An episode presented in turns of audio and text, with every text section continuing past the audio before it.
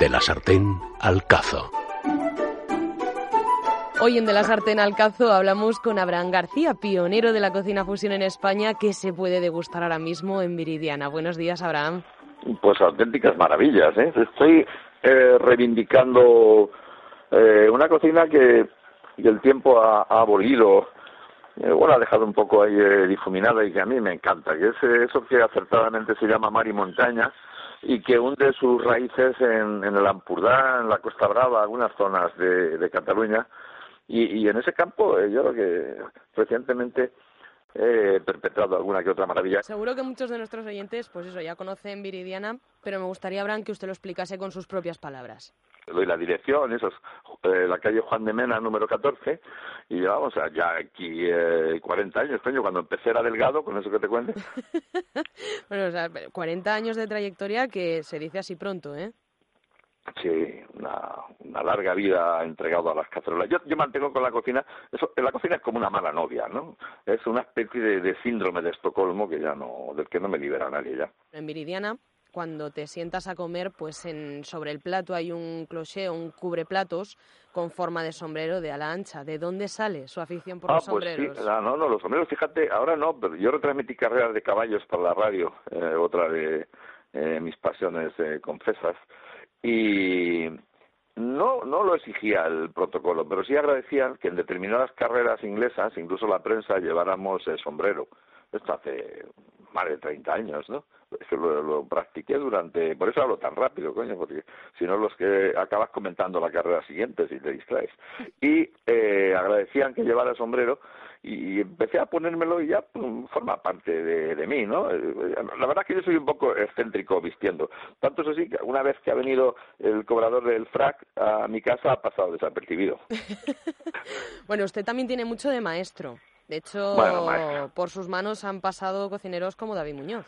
Claro, bueno, eso también es el, azar que ha sido tan tan eh, eh, complaciente, digamos, ¿no? Eh, conmigo. Ten en cuenta que 40 años dan mucho de sí, pero sí es cierto. Además que habla de mí de manera tan elogiosa que casi me da un poco de pudor.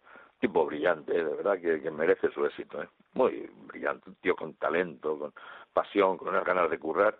Y parafraseando una eh, algo que le escuché en su día en una entrevista a un torero brillante, dijo eh, a Rafael de Paula, dijo aquello que me parece una genialidad. Yo no soy ni mejor ni peor torero que nadie, yo soy otra clase de torero. David es otra clase de cocinero.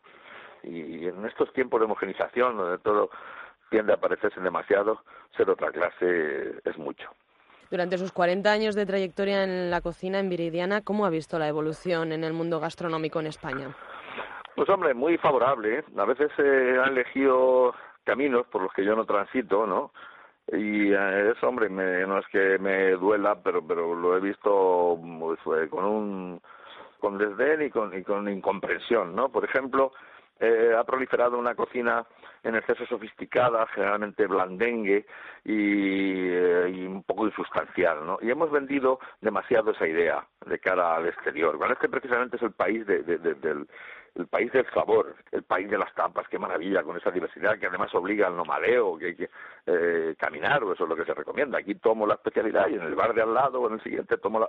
todas esas maravillas han quedado un poco difuminadas por ese laberinto de eh, sifonería andante, espumas y, en fin, eh, eh bueno, eh, eh, esa no es la cocina española. La cocina española es sobre todo la que nos tiene que representar, la que tenemos que, que eh, defender. Y ahora, ya para terminar, un truco de cocina rapidito para todos aquellos que ahora mismo nos están escuchando y se están pensando, ¿y qué hago yo hoy para comer? Un truco, algo que podía yo sugerir. Ya que hablo de tapas, voy a sugerir una, voy a recomendar una que es facilísima y que es una maravilla. Hoy he visto a 7 euros, un precio más que razonable, eh, boquerones, bueno, que eran, eran un eh, relámpago de plata ahí sobre los helechos del mercado maravillosos eh, de Cantabria. Bueno, esos boquerones que el habilidoso pescadero ya nos, nos dará eh, limpios, claro, los vamos a sumergir en un vinagre de esos eh, mediocre que vamos a eh, diluir en igual cantidad de agua. O mejor, quizá un 30 un 40% de agua y el resto en vinagre. Cuanto más translúcido el color sea, pues tanto mejor.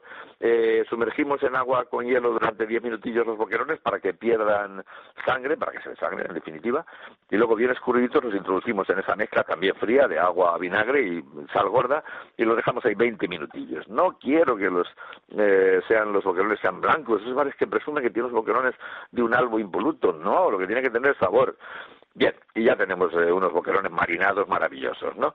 Eh, un buen pan, vale la pena tomarse la molestia de buscar una panadería que todavía use masa madre, en fin, y que incluso se llame taona con su H intercalada ahí para que se siente el panadero, tiene algo de silla. Bueno, y sobre ese pan eh, añadimos eh, una buena mayonesa, incluso casera, ya metidos en gastos, que dicen los mexicanos, y sobre él disponemos unas hermosas rodajas de tomate, estos rugosos eh, Mira, la, arruga es bella, al menos en los tomates. Ahí eh, lo comparto con Adolfo Domínguez.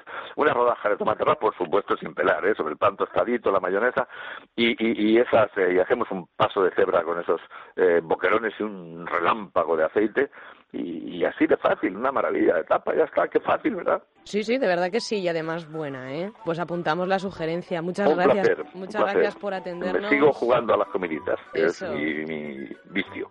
Hasta luego. Hasta luego. Thank you.